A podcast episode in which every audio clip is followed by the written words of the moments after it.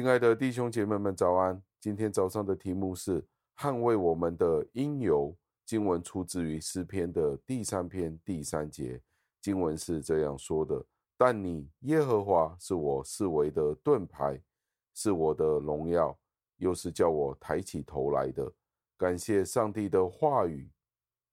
加尔文在这里是这样说的：大卫勇敢地去遇到那些敌人。而那些敌人们正向他发动那些不敬虔而且邪恶的战争，以至于拦阻了他不能成为王。大卫承认他的罪，在那个时候，他正在考虑他当时的情况。加尔文说道：“同样的，当我们受到恶人骚扰的时候，人应该像大卫一样，继续成为上帝忠心的仆人，在自己的罪上哀慟。”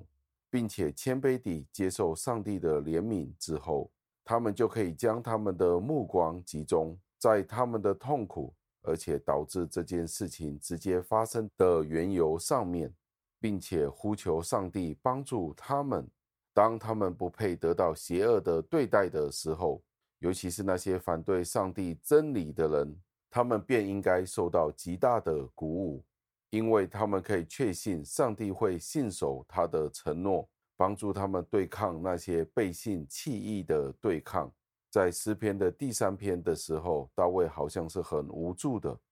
上帝没有出手帮助他，使得他陷入了一种苦况当中。大卫表现出来的好像是这些的挑战、这些的逼迫是毫无根据的，但是大卫深信。他并没有失去上帝的恩典，上帝立他为王的这个决定是没有改变的，所以他继续将自己的希望投放在上帝上面。当他将上帝比喻为盾牌的时候，大卫的意思就是他继续受到上帝的保护，他继续说下去，上帝是他的荣耀，因为上帝会维护捍卫。并且乐意继续授予大卫王室的尊荣，因为如此，大卫就可以很大胆地继续走下去了。最后，让我们默想，知道虽然我们是罪人，可是也不应该阻挠我们为上帝去征战。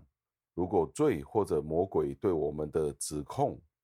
足够使得我们这些成为上帝儿女们的口闭住。那这个世界上就没有人值得或者配得去宣扬上帝的真理了。当我们承认了我们自己的罪之后，我们就不应该害怕。我们为上帝征战的这件事情是一个正义之战，并且我们可以在上帝的力量里面和他的帮助当中前进。让我们一起祷告，亲爱的恩主，我们赞美感谢您，因为这一段的经文提醒我们。我们的确时时刻刻面对着不同的困难，我们都是罪人，我们有什么能力，有什么资格去努力为您做工呢？但是这一段的经文再一次提醒了我们，那个时候大卫与他的儿子押沙龙的关系，大卫是因为他自己犯罪的缘故，所以得到这样子的下场，但是大卫也没有忘记去祈求您的帮助。盼望我们都可以学习像大卫一样，当我们承认了我们自己的罪之后，我们就可以勇敢地为您的真理去征战，也来到您的面前祈求您的怜悯与宽恕，为您的真理作战。求您垂听我们的祷告、赞美、感谢，是奉我主耶稣基督得胜的尊名求的。阿门。